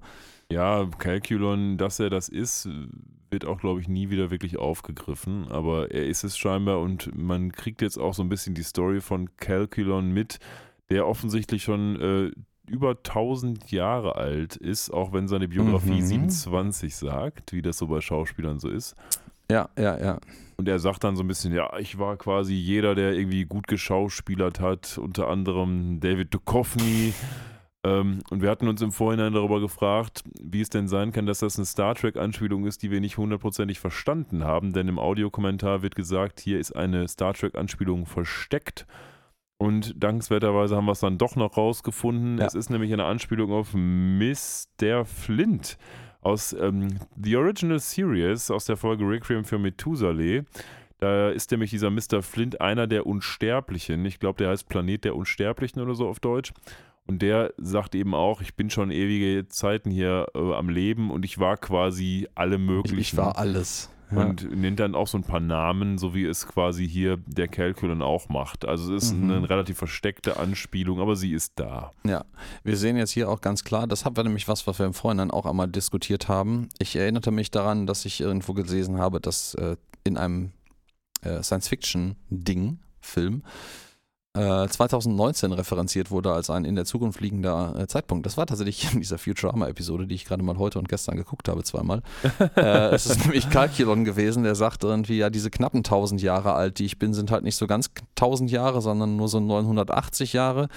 Und äh, das war nämlich im Jahr 2019, da ich ein, ein niedriger kleiner Robotron war, der in einer Autofabrik gearbeitet hat. Also ähm, passt auf, je nachdem, wo ihr euch herumtreibt, vielleicht insbesondere in Detroit oder New York, Calculon ist jetzt schon als Wehrauto unterwegs. Ne? Also vorsichtig. Er gibt ähm, uns dann auf jeden Fall einen entscheidenden ja. Hinweis, nämlich als er da noch so jung war, war er nur ein Greifarm in einem Automotive Research Lab. Genau, in einem, einem Forschungslabor für Autos und dort wollte man das, offensichtlich hatte man sich äh, gedacht, man es ist eine kluge Idee, ein, ein Forschungsprojekt zu machen, was Project Satan heißt und was einfach ein Auto zusammenbaut aus den aus Teilen der bösesten Autos der Zeitgeschichte. Aber wie kommt man dazu, fragt man sich. Was soll da vor allen Dingen hinten bei rumkommen, außer ein total dysfunktionales Auto oder das absolut böseste Ding, was du jemals zusammengestellt hast? Ja, das ist auch wieder so ein bisschen es ist halt Plothole. random. Ich sag mal, äh, da, da fallen mir halt auch nicht, ehrlicherweise nicht sonderlich viele vollständige Teile ein, wenn du wirklich viele Autos zusammennehmen willst. Ne? Also Nee. wir haben hier die, das, das Lenkrad von Adolf Hitlers äh, Mercedes-Benz äh, kommt irgendwie da rein. Mhm. Dann, ähm, was Charles? Mansons Charles Mansons, äh, VW das- wird auseinandergenommen. Genau, da davon den linken Blinker oder Davon so. gibt es den linken Blinker, den, äh, den, den äh, Scheibenwischer Knight von Knight Rider. Und man, dann Fry, glaube ich, so Knight Rider war aber nicht evil. Der Scheibenwischer war es aber, aber das kam nie richtig zur Geltung. ja, Ja, auch, ja, gut. ja und Naja, so, anyways. es, es also, wird halt aufgeklärt, woher das Ganze kommt und dass dieses Project Satan dafür verantwortlich ist, dass alle jetzt irgendwie verflucht sind, als Werecars genau. rumzufahren. Ne? Und äh, Project Satan ist nämlich jetzt auch genau das Auto, Genau, was ja, bei ja. Christine existiert. Ja, das ist nämlich 58. genau, das ist nämlich ein 58er Plymouth Fury. Auch schön, dass es ein Fury ist. Ja, ja, das, Ähm, das stimmt. Das ist aber auch das dieses Christine-Auto, da ist nämlich Ja. auch so ein böses Auto unterwegs. Und das ist das, was wir auch filmplakatstechnisch letztens gepostet hatten. Genau, ja, und jedenfalls, na gut, ähm, was habe ich gerade gesagt? Die beiden Möglichkeiten, wie dieses äh, Forschungsprojekt ausgehen konnten, war, es ist ein Haufen Müll oder das ist das pure Böse und was kommt natürlich bei heraus? Es ist das pure Böse auf vier Rädern. Na, sowas. Und als seine erste Aktion fährt es natürlich den damals noch als äh, Roboterarm fungierenden Calculon um und überträgt seinen bösen Virus. Gut, wir sind jetzt prinzipiell am Ende der Kette angekommen. Calculon ist sich aber nicht ganz so sicher, wo es zu finden ist. Möglicherweise in Paris, wo die natürlich dann auch direkt vorbeigehen, deswegen unsere Szene mit dem Eiffelturm im Hintergrund. Oder wesentlich wahrscheinlicher weiterhin in dem alten, verlassenen Forschungslabor, nämlich das Anti-Chrysler Ja, Lab, das Antichrist, das müssen wir nicht erklären. Jetzt kommt noch so ein bisschen Satanismus hinzu in diese schon sehr potpourri anmutende Story. Es ist, wir, wir machen einmal so einen Rundumschlag über irgendwie diverse Horror-Movie-Tropes und, und Referenzen und bauen das einfach alles ein. Schön finde ich jetzt noch, ähm, was uns vorhin schon die äh, Wahrsager-Lady erklärt hat, dass ähm, in seinen letzten, in seinem letzten Zügen, in seinem Todeskampf wird das Auto, das originale Wehrauto, die Uninstall, das Deinstaller-Programm ausstrahlen, mit dem du diesen Virus wieder los wirst. Ja, und jeder gute Lykantrophenjäger weiß natürlich, dass man solche Wehrgeschöpfe mit Silber malträtieren muss. Und Lila hat eine silberne Kartoffel dabei, die sie Mhm. gedenkt, ihm in den Auspuff zu stopfen, um es zu neutralisieren. Perfekte Idee eigentlich. ja, das Problem ist Aber- nur, das Ding hat keinen Auspuff, wie Ja, sie feststellen ja, ja. wird. Sie finden das, sie finden Project Satan jetzt selbstverständlich in dem Anti-Chrysler-Labor und ähm, ja, haben dann den äh, genialen Plan, es anzugreifen. Also Lila versucht erstmal so ein ganz kleines bisschen irgendwie so mit, mit Einfühlsamkeit, weil es scheint offensichtlich traurig zu sein. Aber eigentlich ist es gar nicht richtig traurig. Ähm, es ist nur irgendwie traurig, weil ich weiß gar nicht genau, es wird gar nicht aufgeklärt, warum das eigentlich traurig ist, das Ja, es Auto. ist auch gar nicht traurig. Es sitzt Nee, es da tut so halt rum am so. Feuer und ist irgendwie So irgendwie gemütlich ein bisschen drauf. Bisschen melancholisch. Eigentlich glauben ja. die nur, es ist traurig und sagt dann, ja, hey, ist doch gar nicht so schlimm, ähm, du musst hier nicht irgendwie traurig sein. Und dann, haha, traurig, wieso das denn? Ich liebe es, Leute umzubringen. Ja, und natürlich, wie sich das gehört, ist es gerade wieder Mitternacht und äh, Bender transformiert sich auch oder die Anwesenheit von Project Satan sorgt dafür, dass er vorzeitig transformiert und na gut, aber Lila sagt jetzt, ey, weißt du was, wir müssen jetzt unseren Plan durchziehen, auch wenn Bender jetzt noch mit ins Spiel kommt. Ähm, äh, Fry, du lenkst ihn ab und ich stopfe ihm die Kartoffel in den Arsch. Und äh, Fry macht das auf eine sehr, sehr sympathische Art und Weise. Er springt nämlich und hüpft lustig vor dem Project Satan herum und sagt so, ey, Project Satan, hier drüben, ich bin ein blinder Fußgänger, das gibt 20 Punkte, was Mhm. natürlich sich bezieht auf Armageddon? Natürlich, das so? natürlich, Okay. ja, Carmageddon. Also es gibt offensichtlich auch einen Film, der eigentlich die Vorlage zu Carmageddon war, bei dem äh, Ähnliches passiert, aber ja, das, also das, Spiel. Computerspiel oder das Mhm. Playsy-Spiel, ja. Und dann hängt sich Lila quasi dran an das Project Satan, an das Auto, merkt dann aber, dass leider kein Auspuff da ist, weil das Ding einen Elektromotor von Ed Burgley Jr. verbaut Ja, hat. der auch als böse gilt offensichtlich.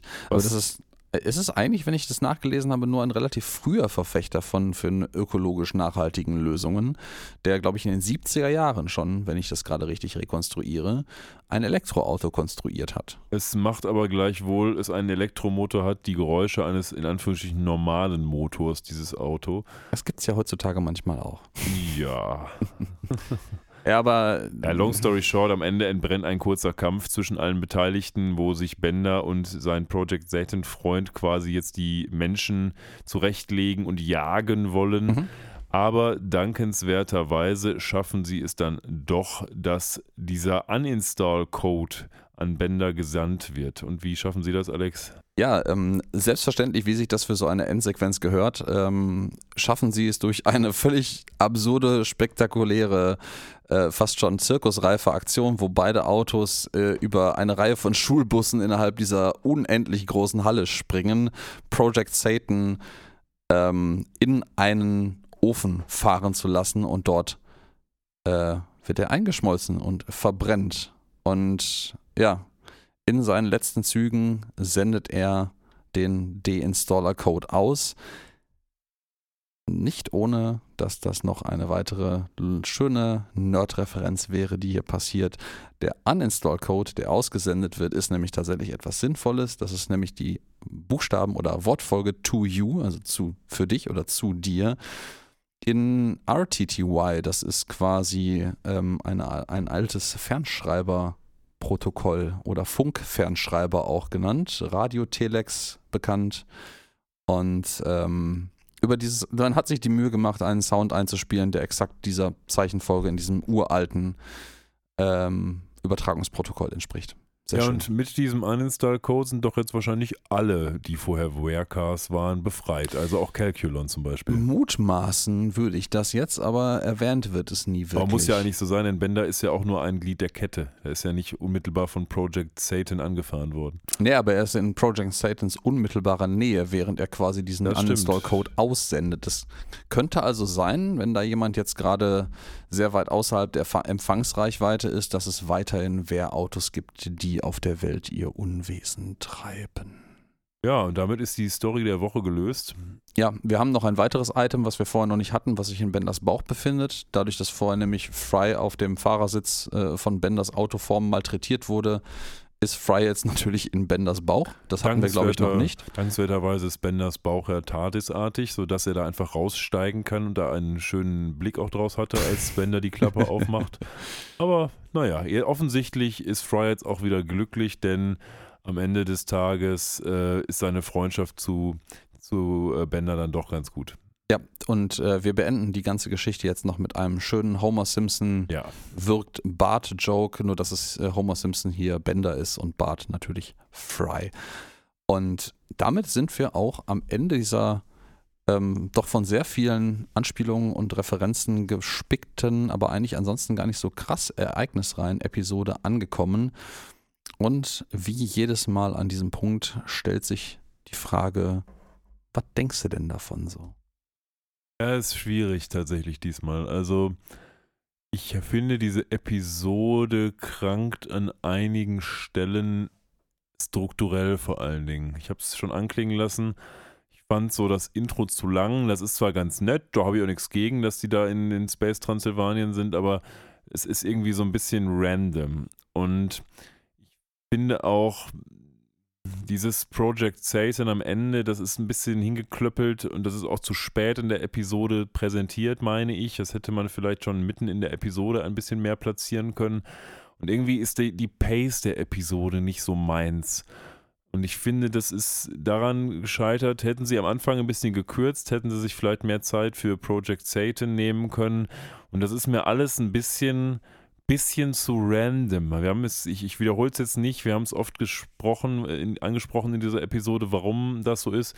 Aber alles, ja, das ist Futurama vielleicht eigen, aber hier ist es mir dann doch zu zusammengewürfelt. Und die haben sie irgendwie zu sehr versucht, irgendwie so eine Horrorgeschichte mit allem Möglichen drum und dran, mit ein bisschen Frankenstein, mit ein bisschen Vampir, mit ein bisschen Werwolf zu erzählen die für mich aber nicht so richtig funktioniert aus den genannten Gründen. Auch da, ja, wir haben natürlich wie das aber immer so ist bei Futurama, eine Menge Referenzen, ähm, die auch nett sind, die mich persönlich jetzt nicht so super abholen, weil ich halt vielleicht anders als du dann äh, nicht so in dieser absoluten Technikaffinie bin. Mich holen dann eher andere Referenzen ab, aber es bot, bot sich natürlich an bei dem Auto hier.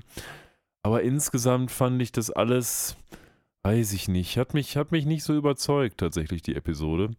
Jetzt stellt sich natürlich die Frage, was gebe ich für eine Wertung? Und ich, für mich ist das eine absolute Durchschnittsepisode und deshalb gebe ich auch die absolute Durchschnittswertung und bin bei fünf Punkten. Hm. Okay, ja, kann ich nachvollziehen. Überrascht mich ein bisschen, aber ähm, gut. Ich von meiner Seite muss sagen, ja, du hast völlig recht. Mich äh, holt diese Episode im Nachgang, muss ich allerdings ähm, sagen, ein bisschen mehr ab. Einfach wegen dieser Technikaffinität und den doch sehr, sehr zahlreich eingestreuten Referenzen auf diverse Dinge, die mich doch sehr, sehr äh, positiv stimmen. Ich muss dir allerdings recht geben, es ist äh, doch sehr random. Also man, man hat hier doch sehr den Eindruck, dass eine ganze Menge Ideen aufgestaut wurden und zu einer Geschichte zusammengewürfelt worden sind. Ich finde im Gegensatz zu dir allerdings, diese Geschichte funktioniert dafür, dass es eine random Aneinanderreihung von Horrorfilmen und ähm, ja, Popkultur-Technik-Referenzen ist, relativ gut. Also sie haben sich zumindest ein bisschen Gedanken gemacht, wie man das aufbauen kann und nicht einfach so ein Potpourri in, den Sack geschmissen, einmal geschüttelt und mit dem Knüppel draufgehauen und geguckt, was für ein Brei hinten rausfällt.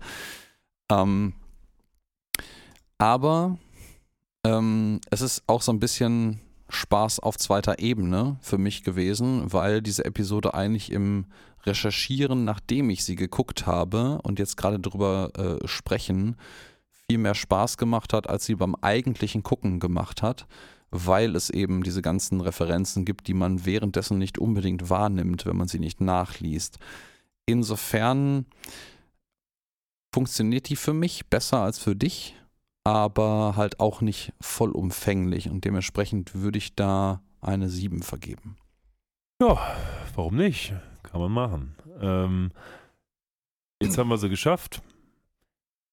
Und das ist für mich eine gute Sache, denn jetzt können wir uns wieder wahrscheinlich für mich besseren Episoden widmen. ähm, ja, gut, auch die 7 ist für mich halt eher keine so, keine so übliche Wertung. Ne? Also so in der Gesamt, im Gesamtdurchschnitt bin ich halt doch deutlich über 7 und du auch. Ja, ja, das ist zweifelsohne so. Vielleicht müssen wir jetzt nochmal kurz sagen, was als nächstes kommt. Denn wie ihr wisst, Produktionsreihenfolge ungleich Sendereihenfolge. Und beim nächsten Mal beschäftigen wir uns mit der Folge The Cryonic Woman. Die Frau, die aus der Kälte kam, nehme ich an, heißt es Mhm. auf Deutsch. Genau, Ne? das ist äh, dann nämlich äh, Nummer 2 ACV19. Das ist dann tatsächlich auch die letzte Episode der zweiten Produktionsstaffel. Genau. Ähm, ich glaube dann mittlerweile die vierte Episode der dritten äh, Ausstrahlungsstaffel. Ich glaube Nummer drei, aber ist Oder ja auch dritte, wurscht. ja, anyways. Bei uns aber- kommt es beim nächsten Mal dran. Genau. Und äh, ja, in diesem Sinne bleibt mir eigentlich nichts anderes übrig, als euch wie immer einen großartigen äh, Zeit zu wünschen, eine großartige Zeit zu wünschen. Bis zum nächsten Mal und äh, gehabt euch wohl. So ist es. Macht's gut, gebt uns äh, volle Punktzahl auf Spotify und iTunes. Schreibt uns eine Nachricht, folgt uns auf Twitter oder Instagram Ja, oder was was, die auch junge, sympathische Dame am Anfang ja schon mal erwähnt hat, falls ihr euch nicht mehr erinnert. Friday Live ist jetzt tatsächlich live. Da Juhu. könnt ihr euch uns jetzt auch erreichen, aber eigentlich findet ihr dann nur die bekannten Links. Also von dem her, in diesem Sinne, macht's gut und bis zum nächsten Mal. Uns rein. Bis dann. Ciao. Ciao.